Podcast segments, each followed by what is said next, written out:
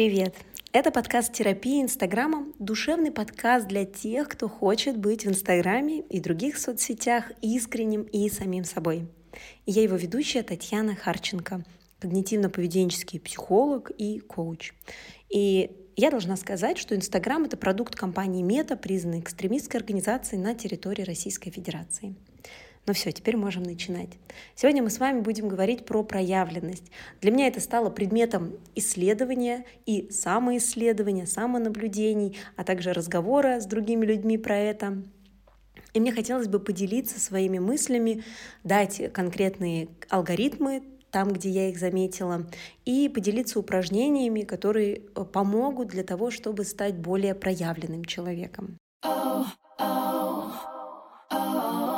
И мне хотелось бы начать э, с историй травматического, связанных с травматическим опытом, который, как по моему мнению, очень сильно влияет на проявленность. Я предполагаю, что этот подкаст и конкретно этот выпуск слушают а, много людей, которые росли во время, когда не было еще социальных сетей. Скорее всего, мы с вами не снимались в пяти, с пяти лет в лайке. Родители, возможно, не предлагали нам покривляться на камеру и как, не хвалили за это. Да? Хотя у кого-то, возможно, и была видеокамера, но это скорее снимали какие-то дни рождения, а не просто развлекающие видео. И мы с вами э, росли в ситуации, когда наша проявленность, э, проявление нашей личности зависело от того, в какой окружающей среде мы растем. У нас не было безграничного доступа к интернету, мы не могли видеть э, примеры разных людей, как они проявляются, мы ориентировались на какой-то свой ближний круг, семья, друзья и то место, где мы жили. У каждого из нас есть какой-то травматичный опыт, связанный с этой проявленностью. У меня была такая история, что мой подростковый возраст проходил во времена очень сложные для всей страны и для моей семьи. В частности, было очень сложно, чтобы вы понимали, как было сложно в плане финансово. А, иногда нам приходилось проверять все куртки, которые были в доме, вообще все, всю одежду, которая имела карманы, чтобы собрать монетки, ну, чтобы купить хотя бы булку хлеба. Да, правда, было тяжело. И, конечно же, это тяжелое состояние в том числе отражалось на том, как мы выглядели. Как выглядела я, как выглядела моя сестра, в чем мы ходили в школу. А одежда, ну, тоже является образ, да, внешний, он является тоже частью нашей проявленности. И вот однажды в девятом или десятом классе когда мне нужны были очередные джинсы, а джинсы покупались только когда предыдущие уже нельзя было носить в силу их изношенности, мы поехали на рынок, и мама разрешила мне выбрать джинсы, которые мне хочется. Не которые там универсальные какие-то, а, подо все, под любую ситуацию могут подойти, а вот какие-то, какие мне хочется. И я тогда действительно отвела душу, я тогда ну, была счастлива, потому что я смогла выбрать те джинсы, которые, по моему мнению, отражали мое состояние какое-то тогда такое, да, но подростковый возраст — это некое бунтарство, хочется делать что-то не классическое точно и носить тоже не классическое. И я выбрала джинсы с таким Э, спереди плюшевым напылением коричневого цвета. Это называлось э, на рынке тогда, это продавец назвала эффект ржавчины. Мне правда очень понравилось, я была в восторге. И ситуация была такая, что одевая эти джинсы, надо мной э, смеялись. Э, но смеялись не над джинсами, смеялись действительно надо мной, потому что та компания, с которой я общалась, а, она враждовала ну, с другими ребятами. И вот две девочки, они стабильно меня ждали в школе, и пока я шла от входной двери к расписанию, они надо мной смеялись. Они делали это так наглядно, это был э, громкий смех, это было показание, ну, такое показание того, что это именно надо мной смеются. И вот в какой-то момент прихожу не просто я, но я и мои джинсы. И, конечно же, это вызвало просто бурю э, такого буллинга мне было очень неловко, мне было очень стыдно, мне было дико некомфортно. И хоть я делала вид, что мне якобы все равно, на самом деле это, конечно, была такая очень травмирующая ситуация. Но, знаете, ведь наша психика, она готова справляться с травмирующими ситуациями, если мы можем из этого как-то выплыть, то есть мы можем как-то почувствовать безопасность. В моей ситуации этого не произошло. Почему? Ну, потому что было бы, конечно, здорово почувствовать э, безопасность и принятие от э, близких, да, от родителей. Но могла ли я тогда пожаловаться родителям в том, что меня засмеивают девочки за мои джинсы? Но я этого проверять точно не хотела, потому что мне не хотелось, знаете, вот это столкнуться с пониманием, что меня отвергли еще и родители. Почему? Потому что предполагаю, ну и тогда предполагала, я услышала бы что-то вроде там «сама виновата», «ты же сама их выбрала», а мы еще и за это деньги заплатили, и что теперь их выкидывать, ну и так далее. Мне не хотелось проверять что, и чувствовать, что меня отвергают еще родители. И мне очень нравится, что, э, занимаясь психологией, я могу дать как бы понимание того, как назвать э, то, что происходит. Да? Конкретно это состояние и травматичный опыт, связанный с проявленностью, можно назвать режимом уязвимого ребенка. То есть э, это такое состояние, в которое мы попадаем, где мы не просто проживаем ситуацию, а мы окунаемся вот в те травмы прошлого. И мы чувствуем то, что чувствовали тогда.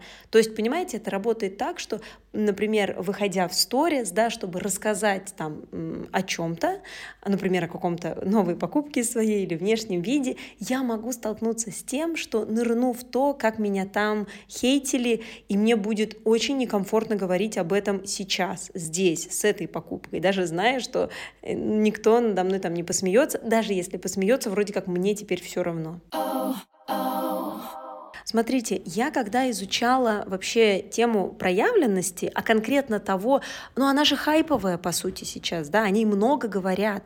Я взяла э, в поиске Инстаграма, забила проявленность и посмотрела аккаунты, которые есть. Огромное количество самых разных специалистов считают э, предметом своей работы это помощь в проявлении, в проявленности. Это и помогающие специалисты в виде психологов, эзотерических направлений, маркетологов, маркетологи, SMM-специалисты и так далее. Да? То есть это очень хайповая тема.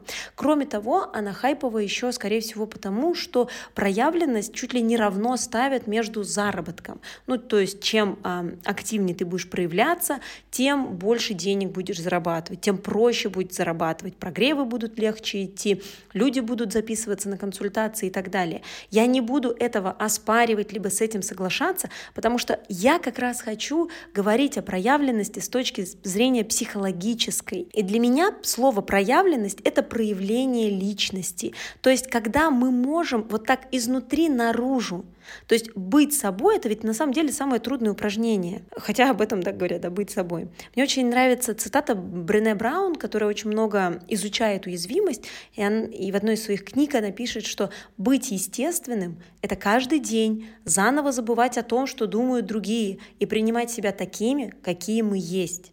И вот это самое сложное. Наша проявленность очень сильно связана с тем, э, что мы переживаем о том, что подумают о нас другие люди. И кроме этого связана она еще и с чувством стыда за себя, либо за свои действия и так далее. И знаете, вроде бы тогда, ну, связываясь с проявленностью, ну, можно сказать, окей, кому-то, может быть, это подходит. Ну, особенно если мы говорим, да, про сферу финансов. Ну, типа, я не собираюсь зарабатывать в соцсетях. Может быть, мне их и не надо вести вообще никак. И вроде можно тогда отказаться от проявленности, ну, от того, чтобы проявляться. Но проблема в том, что я также вижу, что это и потребность. Мы чувствуем, что нам необходимо соответствовать внешне и через слова и действия тому, как мы себя ощущаем внутри. Но знаете, чтобы мы сами могли свериться, что то, что у нас есть внутри, таки, такой мы человек есть и снаружи. Возможно, вам тоже знакомы такие комментарии от близких, либо мало знакомых людей, что О, ты вообще другая, я думала тебе совсем другое, да, или мне казалось по фотографии, что ты вот такая, а ты другая. И это ну, нам не дает обычно как бы, радости в виде комплимента. Мы обычно чувствуем дискомфорт от того, что внешне мы не производим впечатление того человека, кем считаем себя внутри. И мы хотим вот этот баланс найти. И наша личность развивается. Проявляем вообще мы это или нет, неважно. Мы, мы проходим разные этапы развития. И сложность э, ведь еще проявление в том, что нам нужно полюбить то, кем мы являемся прямо сейчас. С учетом нашего опыта, возможно, ошибок, возможно, прошлого или точки, с которой мы начинали. И не цепляясь, не натягивая на себя маску образа, кем мы хотим быть. Но об этом тоже хочется сказать. Oh, oh. На мой взгляд, вообще проявленность, э, учитывая, что я специалист поведенческого направления, да, психологии, это вообще такое последнее звено в такой поведенческой цепочке. То есть сначала возникает какая-то ситуация, где наша личность проявляется. Причем неважно, даже если мы действуем на автомате. Автоматические действия, автоматические реакции тоже в данный момент являются частью нашей личности. И в этой ситуации мы что-то думаем о себе, что-то чувствуем. И как-то потом все вот это поведение, мысли, чувства мы дополнительно снова встраиваем в мнение о себе мы можем либо отвергнуть, либо наоборот принять и так далее. То есть может быть какая-нибудь одна самая заурядная ситуация для нас быть с таким вайбом, знаете, да я всегда так делаю, да я вот человек такой. То есть это говорит о том, что у нас есть некое сформировавшееся мнение о себе, и в этой ситуации оно проявляется. Сама ведь по себе ситуация, она не показывает личность. Ну, к примеру, Скорее всего, вы подписаны на каких-либо блогеров, которые в какой-то момент показывали, как они купили машину, какие эмоции они испытывают, и в разных, у разных блогеров разные эмоции. Но это ничего, вот смотрите, сама ситуация, блогер купил машину, ничего не говорит о самом человеке о нем говорит э, то, почему он это сделал, для чего он это делал, какие были мотивы этого, как он к этому шел, то есть его путь, что он чувствовал и в моменте достижения этой цели, и в моменте приобретения, да, как он э, себя сейчас ощущает и какие у него цели дальше. И это очень важно. И это про то, что если, например, вы э, постите какую-то ситуацию, вы были на каком-то мероприятии или с вами произошла какая-то ситуация, сама по себе ситуация никак не говорит ничего о вашей личности. Для разных людей одинаковые ситуации могут э, значить совершенно разное.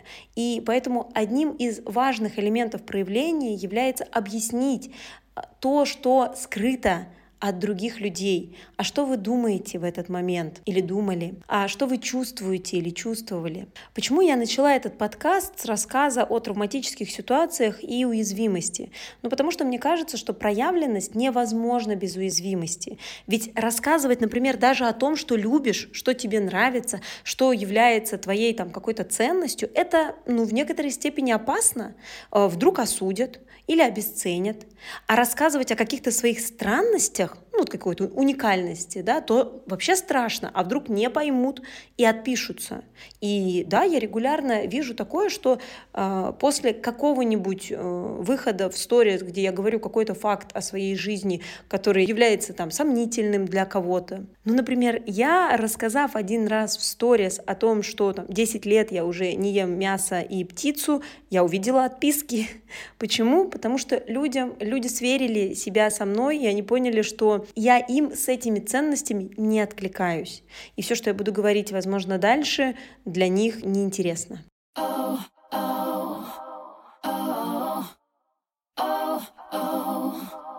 По сути, проявленность связана, с одной стороны, с сильным страхом предъявления себя да, перед другими. Публичные выступления э, стоят в шкале страха ну, там, в первые, первой пятерке и это с одной стороны, а с другой стороны с такой у нас инстинктивной потребностью быть причастными к группе, к своей и так далее. Учитывая, что интернет размывает вот эти границы того, кого мы считаем своей группой, да, мы можем увидеть, что нас смотрят э, много людей, ведь даже 100 человек просмотра — это ну, большое количество людей. Вряд ли до того, как вы постили свой завтрак в Инстаграм, так много людей знали о том, что вы ели сегодня. А учитывая, что у нас есть вот эта инстинктивная потребность быть причастными к группе, то мы начинаем переживать от того, а принимает ли нас группа или нет. И одним из частых выходов из этой сложности становится такое построение образа. И да, кстати, это ведь то, о чем эм, говорят маркетологи, но я хочу подсветить вот какую сторону. Построение образа — это такое вот определение себя, каким я хочу быть.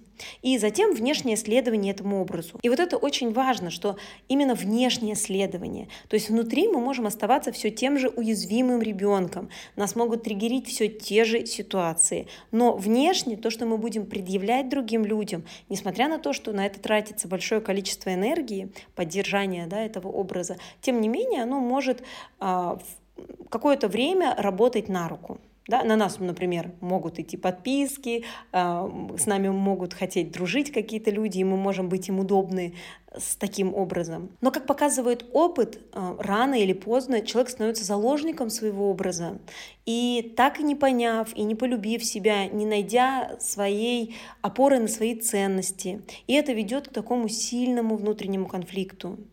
Да, это правда приносит такой смысловой кризис, а затем и развитие депрессии. И довольно часто следование какому-то внешнему образу, оно проистекает из такого убеждения, что э, моя жизнь неинтересна, проявлять особо нечего, я человек не самый выдающийся. Но здесь у меня есть, наверное, более конкретный алгоритм того, а, почему можно не цепляться за этот костыль построения образа, да, такого желаемого какого-то образа себя, а идти все-таки от своей ценности, обратиться к себе. В первую очередь э, у каждого человека есть какие-то цели, есть какие-то направления, в которых он хотел бы развиваться. И поэтому стройте свою жизнь не для блога, а для себя. Просто не забывайте рассказывать об этом в блоге или другим близким людям. Если вы не ведете соцсети, да, например, а общаетесь больше с другими людьми, рассказывайте и э, делитесь эмоционально, делитесь э, тем, что происходит в вашей жизни, какие это приносит в вашу жизнь эмоции. Рассказывайте эти истории позитивно усложняете свою жизнь. Мне очень нравится этот концепт, что, с одной стороны, конечно, каждое изменение, оно требует от нас дополнительных ресурсов, но это ведет к позитивному эффекту в дальнейшем. То есть кратковременный дискомфорт от того, что нам нужно делать что-то по-другому, непривычно или что-то больше делать. В долгосрочном, если это соответствует вашим ценностям, тому направлению, куда вам хотелось бы жить, то в долгосрочном оно приведет к улучшению вашей жизни.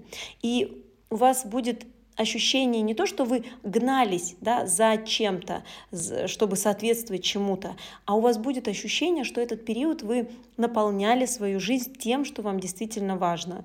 А это лучшее противоядие и от депрессии, и от тревоги за будущее. Для того, чтобы э, легче было рассказывать о себе, э, я вижу, что первым этапом, самым сложным, становится то, что э, рассказывать о своих достижениях даже маленьких каких-то, да, это как будто бы хвастаться.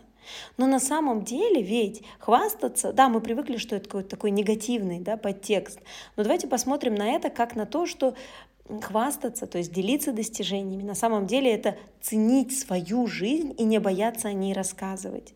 И да, сложнее всего искренне рассказывать о хорошем. Потому что на самом деле, когда мы о нем рассказываем искренне, со всей душой, хорошее перестает быть на 100% хорошее. Оно всегда с оттенками.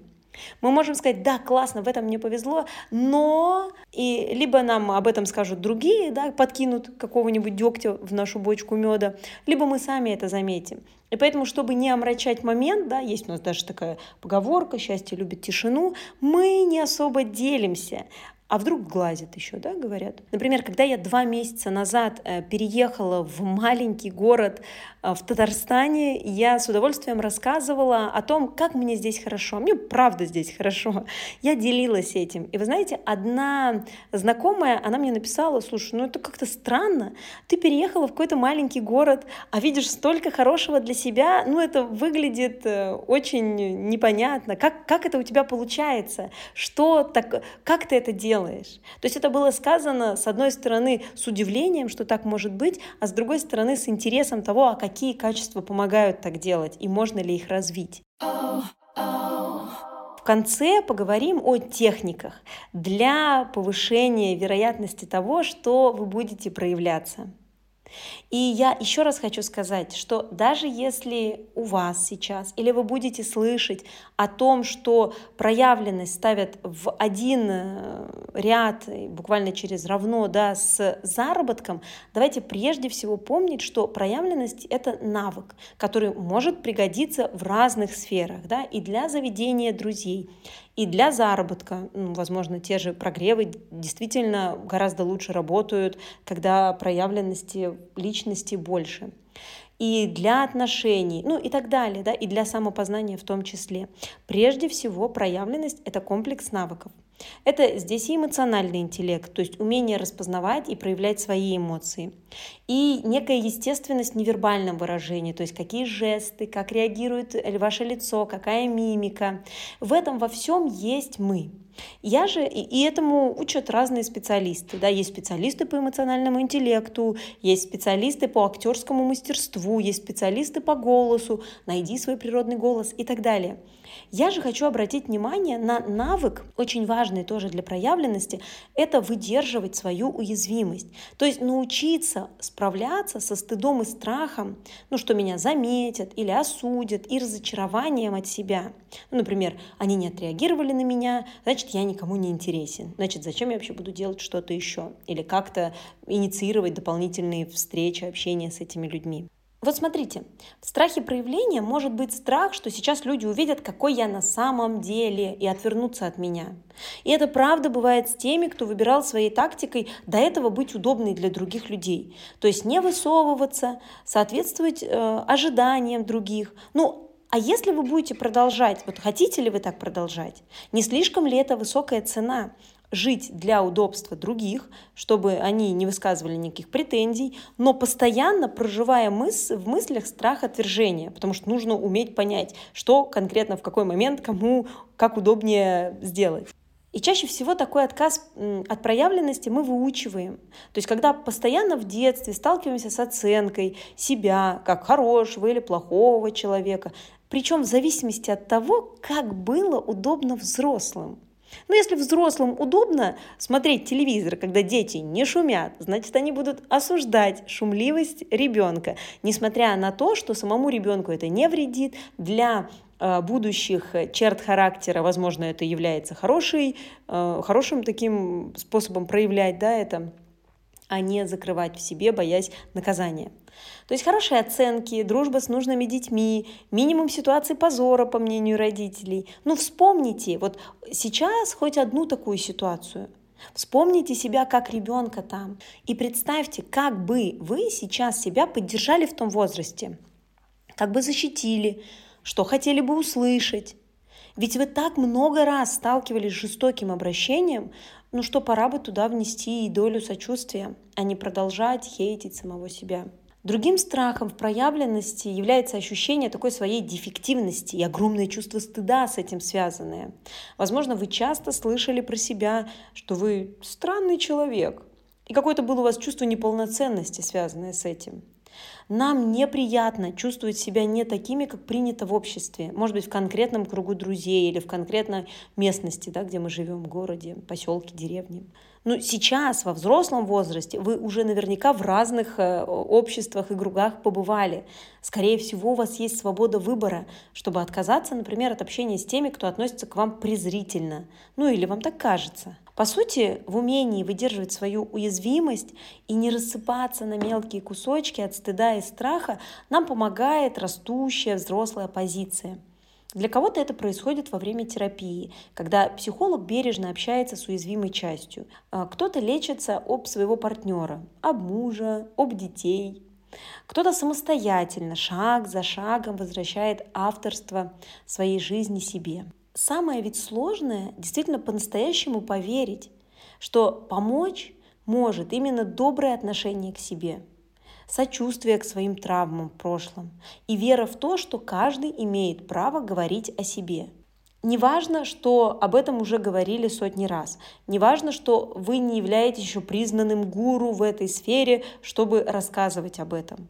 Вы имеете право рассказать то, что знаете, поделиться этим и высказать свое мнение. Если это не противоречит, конечно же, административному или уголовному законодательству. И вот такое доброе отношение к себе и сочувствие, это не происходит мгновенно. Но если ждать, когда придет чувство самоценности, то можно и не дождаться, потому что не только наша внутренняя работа определяет наше внешнее проявление, но и наши действия, они приносят нам новый опыт общения с собой и с другими и дают ощущение безопасности, нужности, нормальности и уникальности. А эмоции всегда временны. Даже самая сильная эмоция по исследованиям не длится дольше 11 минут.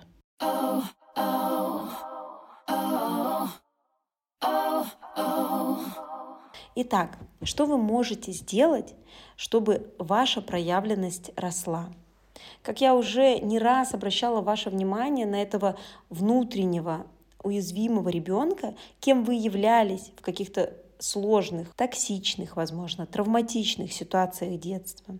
Представьте его себе, вспомните, как он выглядит. Вспомните, как вы сталкивались с отвержением своей личности. Вспомните это в подробностях.